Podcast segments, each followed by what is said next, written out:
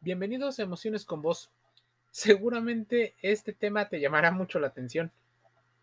Posibles razones por las que una persona no entabla conversación contigo. Probablemente en redes sociales, ya sabes. Hablemos de las tres empresas de Meta. Facebook, Instagram, WhatsApp. Pero puede pasar en Telegram, puede pasar en Twitter, TikTok, puede pasar en YouTube o en general cualquier otro. ¿Por qué no me habla? Yo sé que tal vez le gusto a esta persona y ahí se empieza a hacer un entramado poderoso de especulaciones, incluso de expectativas. Seguramente tú que me escuchas eres una persona joven y te agradezco primero que te prestes a escucharme y hacer estas reflexiones. La persona que te habla o que no te habla puede tener múltiples razones, unas más abiertas, mucho más pensadas y otras ocultas e irracionales.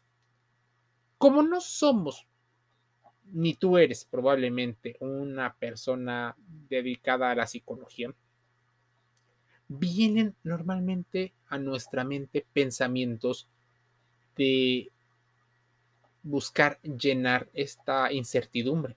¿Por qué será? Mira, puede que no le gustes a esa persona. Así de simple. Si él puede que te muestre un interés, ¿qué hacemos regularmente? Esperamos que el interés sea de una persona determinada. Vamos a pensar que una persona te gusta y muchas no, o no de la misma forma tú valorarás mediante tus expectativas diferente la atención que esa persona te ve. Y esto puede suceder en diferentes preferencias sexuales. Incluso varía el nivel de atención según el grado de implicación que quieras a nivel emocional. Si a una persona no le gustas desde el punto de vista sexual, afectivo, puede que no te muestre interés o que no te muestre el interés como tú lo desees.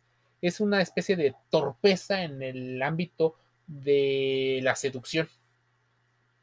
Es como si tú también estuvieras eh, predeterminado, o bueno, no predeterminado, tengas la información y las estrategias para solo percibir un tipo de estrategia de entablamiento de relación.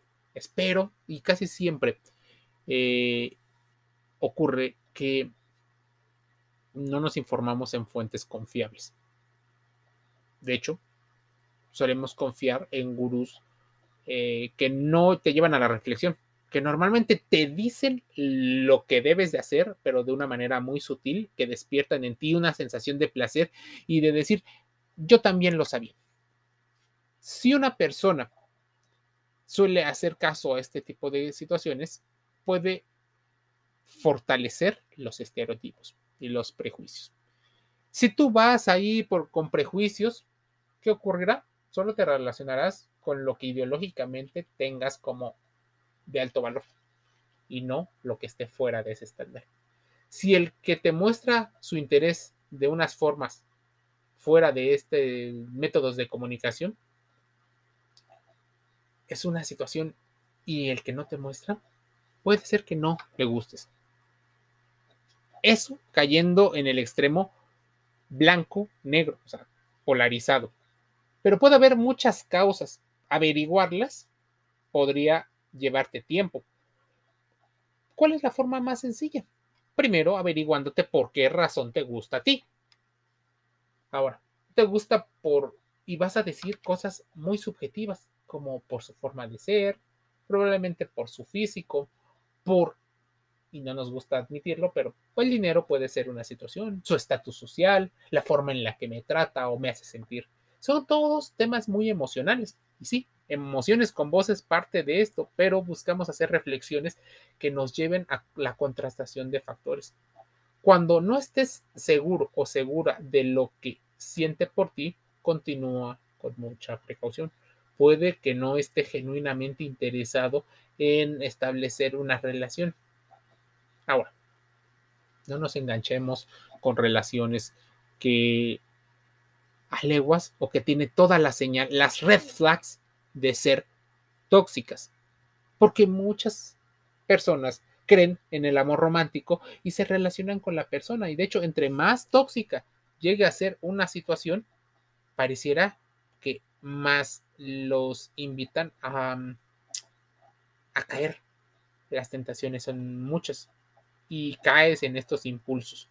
Mira, puede que seas una persona distraída y no se dé cuenta de algunas de las señales. Eso también puede ocurrir. No estás pensando en ese tipo de situaciones o no recibes las señales que o te gustaría tener o que tal vez deberías de socialmente ir aprendiendo conforme el tiempo. Esa distracción te puede pasar graves consecuencias. Y no solo en las relaciones, sino también en la pérdida de oportunidades por no analizarlas. No las analices solo emocionalmente, sino también de manera racional. Cuando eres una persona distraída en las relaciones afectivas, puede ser que evalúes diferentes aspectos. Suelen muchas mujeres ser educadas de una forma, por ejemplo, que suelen ser personas más cariñosas, atentas y detallistas. Y normalmente los hombres son educados casi como si fuera un hombre de combate a ser más fríos, secos, simples y también tienden a ser demasiado distraídos. Puede ser que el individuo, y tómalo con reserva, puede ser que el individuo sea un distraído, que no te esté evaluando de la misma manera en la que a ti te gustaría, pero no te retes a demostrarle que tú eres la persona correcta, la persona ideal, porque eso trae graves consecuencias a la forma de relacionarnos. Muchas mujeres lo toman como reto, que me haga caso el chico más guapo, el chico más popular, el chico más, y esto hablando de una relación heterosexual, pero quitémosle la preferencia, muchas veces el reto mueve más, se genera una obsesión y hay muchas personas que suelen caer en este tipo de situaciones déjalo que sea una persona distraída. Tal vez haz acercamientos, pero establece primero una situación de comunicación. Si las situaciones no son de acuerdo a los valores que tú tienes, simplemente déjalo o déjalo. ¿Qué ocurre muchas veces? Suele ser una situación en la cual muchas, muchos hombres tímidos se forzan a intentar impresionar y cada vez quedan peor con las mujeres que fueron educadas a mm, evaluar solo a los individuos eh, de mayor estatus. Esto tiene una explicación eh, psicológica, tiene una explicación de la inversión parental, eh, la biología, la evolución, pero no solo caeremos en ese tipo de situaciones, porque lo aprendido socialmente es importantísimo. Así que bueno, ya llevamos dos. ¿No le gustas? Y la otra persona es muy distraída. Ten en cuenta que tienes que responsabilizarte tú y no solo responsabilizar o echarle la culpa al otro. Así es él o así es ella. La forma eh, distante y evitativa tiene también mucho que ver. La evaluación de personalidades o ese posible match que llegues a hacer es importantísimo. Es un poco complicado entenderlo, pero explicado de esta manera te será más sencillo. Hay personas a las cuales demasiado cariño o cariño les hiciera como una especie de daño, como si les quemara. Quiero que vayas entendiendo algo. Para esa persona, ser una personalidad evitativa es hasta cierto grado normal. Pero si tú puedes eh, tener una personalidad ansiosa, esa relación va a ser una montaña rusa, un vaivén de emociones que muchas veces ambos corren el riesgo de establecer una de esas tantas relaciones tóxicas que ocurren. Todos tienen aparentemente buenas em, intenciones, pero tu forma de ser y la forma de ser en este tipo de situaciones tiene mucho que ver. Si quieres saber si este es uno de esos casos, fíjate bien en la frecuencia con la que usa eh, su, su teléfono. cuando estás con él. Si se pudiera, de manera respetuosa, preguntarle cuáles son las relaciones eh, con las que está estableciendo. La forma en la que trata a las demás personas te dará algunas señales de cómo te puede tratar en un presente y en un futuro. La forma en la que se comunica y los mensajes que envía son importantísimos, pero no invada su privacidad, así que no te metas a ver sus chats, correos electrónicos, WhatsApp, mensajes de Facebook, los Insta Story. Una persona eh, puede mostrártelo de manera abierta, pero si no quiere, no lo forces. Parte de la información que recibes también te dirá cómo actuar. Tal vez esas personas no quieran eh, ser invadidos o perder su libertad. Por eso te decía que era una situación eh, de libertad. Muchos o muchas también son poco maduros y esta es la cuarta razón. Inmadurez o madurez emocional que llegan a tener las personas. No caigamos en el típico argumento de que las mujeres son más maduras y los hombres más maduros. Esto es una situación aprendida con el tiempo, con las experiencias, pero sobre todo cuando las investigas, cuando te metes en un papel de responsabilizarte tú acerca de por qué piensas lo que piensas. Mira, te informas en medios de comunicación, radio, prensa, televisión, eh, internet, en los anuncios, en las tiendas, en las películas, en la música, en las series, en la forma en la que obtengas la información, en las pláticas de tu círculo cercano vas adquiriendo diversas situaciones y te van diciendo que tú debes de actuar de cierta forma y en consecuencia el otro debe de actuar. Es como si fuera una danza donde ambos supieran su rol. Pero ¿qué pasa si esa persona no sabe su rol o no es el rol que le gustaría? Muchas veces dicen que las mujeres tienden o tienden a tener una mayor madurez emocional que los hombres y tal vez porque son educadas desde muy pequeñas a estar conectadas. Y muchas veces la inestabilidad y los sesgos cognitivos se apoderan de su toma de decisiones. Poca madurez por parte de hombres o por parte de mujeres provoca que se dejen llevar solo por las sensaciones que llegan a tener. Y eso debe de tener un fondo. ¿Por qué sientes lo que sientes? ¿Por qué estás creyendo que esa persona tiene características que a ti te gustan. Eso sería cuestión de madurez, evaluar nuestro propio pasado para entender nuestro presente y entender cada vez más el futuro. A diferencia de muchos, normalmente los hombres a veces toman decisiones bastante extrañas. De hecho, las mujeres también. Pero si a esto le sumas que no afrontan bien algunas situaciones, tienes como resultado una situación en la cual normalmente no se escriben o les cuesta a muchas personas eh, comunicarse y conectar la parte racional con la parte emocional.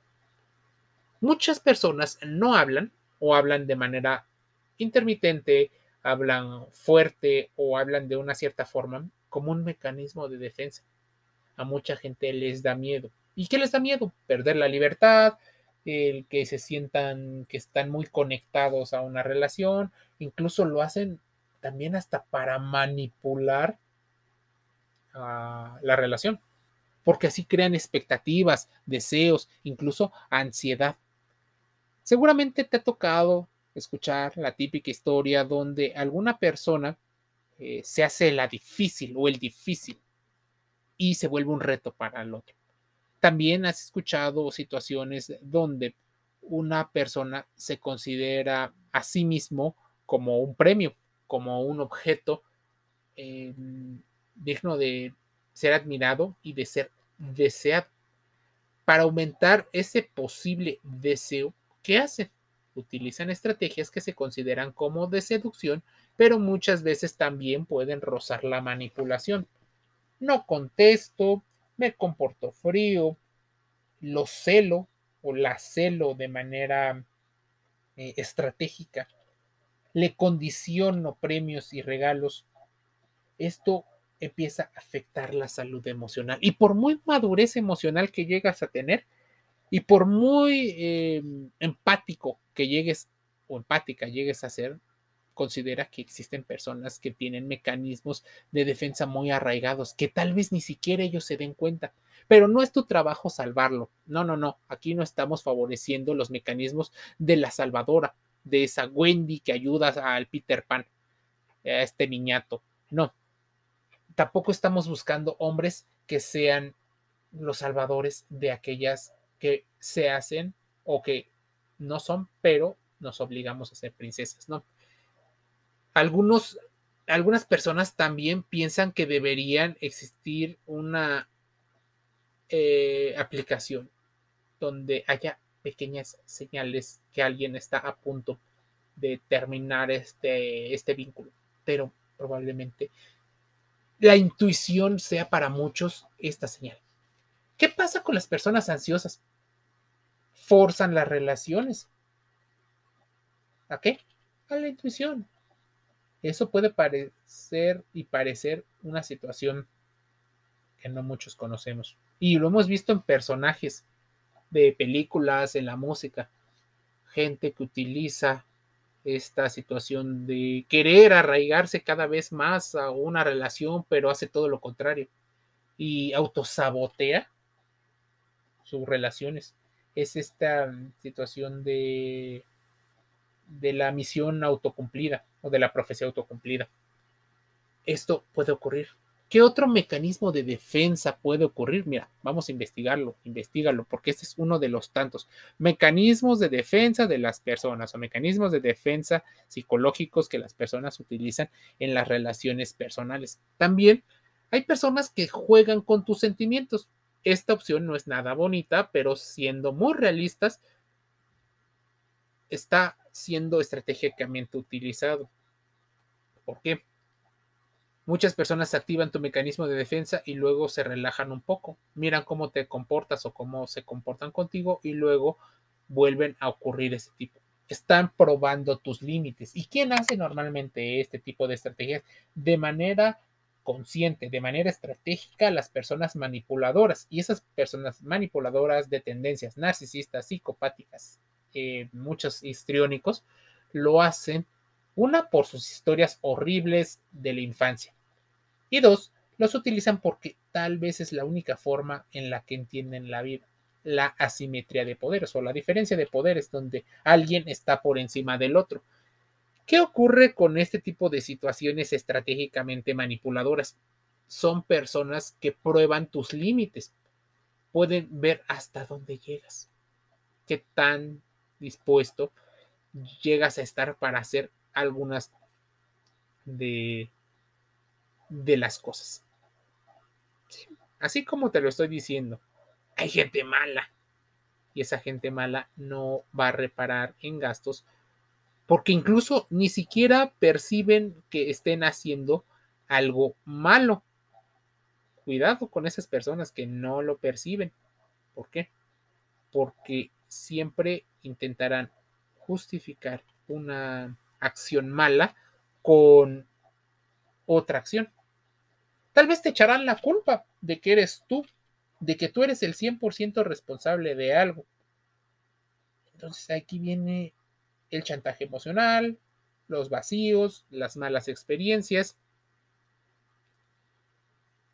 ¿Por qué? Pues muchas veces por un gran desconocimiento ¿Sí? Desconocimiento emocional. Ahora, si todo esto no es suficiente y te preguntas por qué no me habla, por qué tenemos una relación de comunicación difícil, mira, ¿quieres o quieren que alguien dé el siguiente paso? O sea, forzar que el otro dé el paso porque a ti te cuesta trabajo dar el paso o un paso, es una situación como de estrategia. ¿Quién normalmente establece en ese tipo de situaciones? Aquellas personas que solo lo comprenden a partir de la asimetría de poderes. Así, así lo ven, de manera asimétrica. El amor a veces eh, es confundido como un juego. Uno espera y el otro hace y eventualmente se van llevando una relación. Muchas de las generaciones habían vivido eso hace cientos o cientos de años. Pero nuestra generación está rompiendo con los roles de género y no me podría atrever a decir que va a ser un regreso a la situación. Me atrevería a decirte que se va a complicar más porque estamos mezclando tanta información que a veces la otra persona puede que no esté comprendiendo lo que tú quieres. Dar el siguiente paso es una situación que muchos se preguntan. ¿Pero por qué? ¿Qué es lo que está ocurriendo? ¿Por qué? Es la pregunta más grande. Y una de las respuestas tiene que ver con ¿qué quieres que el otro haga? Pero muchas veces les enseñan a muchas personas a tomar este rol o regresar a roles tradicionales. Es como si fuéramos modernos, pero al mismo tiempo queramos que el otro sea predecible y que nos mete en una zona de certidumbre. Es chistoso porque queremos salir en teoría de una zona de confort, pero queremos certidumbre, que es una zona de confort donde controlamos las cosas o sabemos a dónde vamos dirigidos. Somos complejos los seres humanos. Y mira, esperar que el otro o que la otra haga algo por arte de magia es una estupidez. Por eso existe la comunicación y eso es lo que nos diferencia a los humanos de los animales. Sabemos comunicarnos de una manera diferente. Si tú quieres saber algo, lo preguntas. Puede que haya respuestas diversas, pero toda información u omisión podría representar un aspecto en la cadena de toma de decisiones. Ahora, si esto no es suficiente, ¿por qué no te habla? Puede, puede ser porque la otra persona no esté teniendo em, la suficiente comunicación con respecto a hacia dónde va la relación, qué es lo que esperan de él, si lo que esperan puede ser suficiente.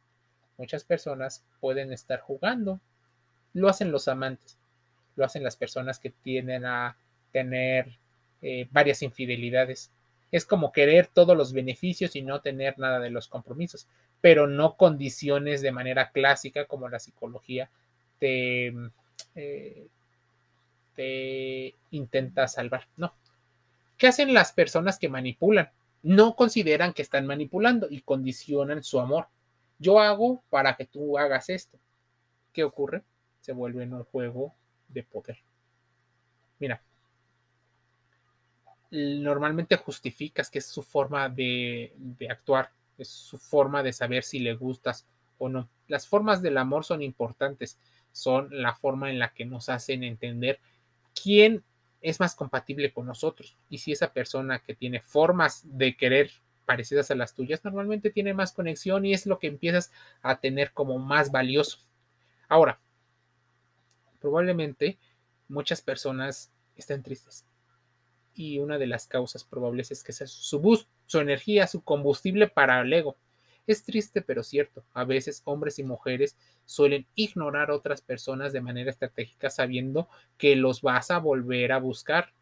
Y entonces vuelve una montaña rusa de poder. Te busco, no me buscas, doy cierta gratificación, pero me retiro. Y esa relación normalmente termina a mal y no solo termina mal para una persona, termina mal para los dos de forma diferente.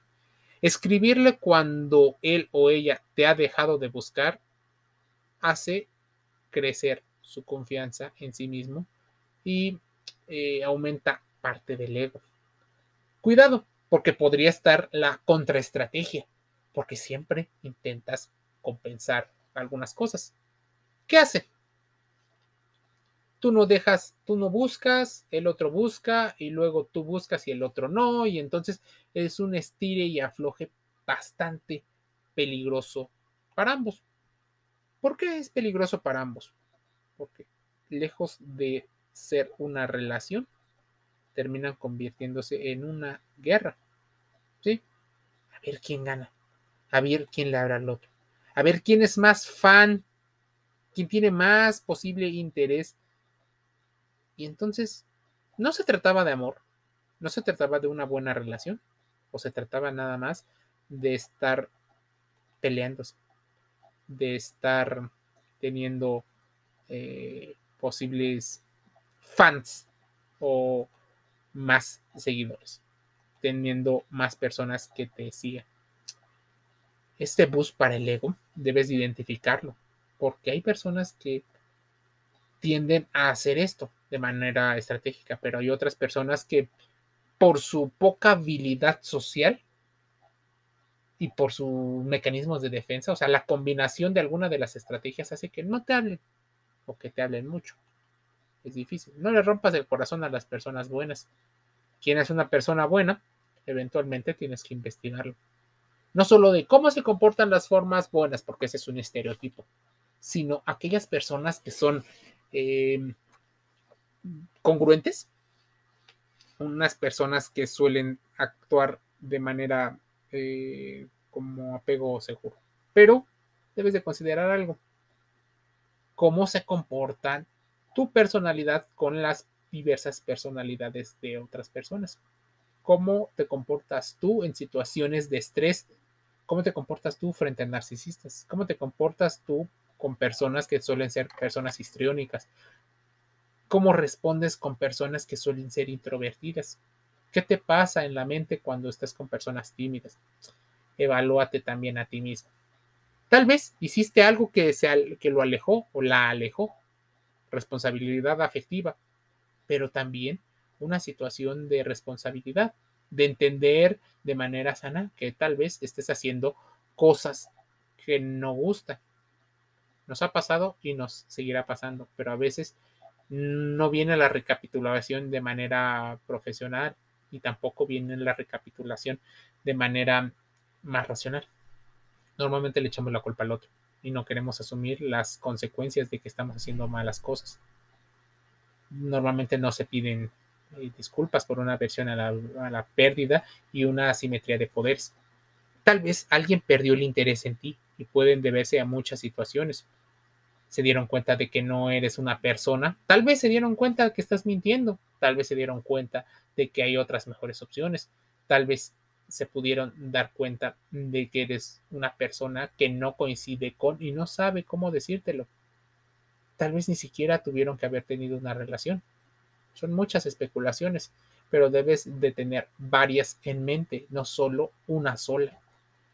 No para culpabilizarte, sino para entender claramente qué puede estar ocurriendo y tal vez por qué se repiten los patrones con tus relaciones, porque normalmente se repiten. Tal vez ni siquiera te has dado cuenta de que están escribiendo menos o que están cada vez más ausentes, porque puedes estar pasando mucho tiempo en tu interior, pero no siendo empático con el otro. Tal vez hay señales y decides ignorarlas. ¿Por qué? Una gran pregunta. Te dejo esta reflexión. Es grande, compleja, pero toma algunos puntos, investigalos, contrástalos con psicólogos profesionales y suscríbete gratis. Emociones con vos. Amazon Audible, Google Podcast, Spotify, Anchor FM. Te envío un saludo.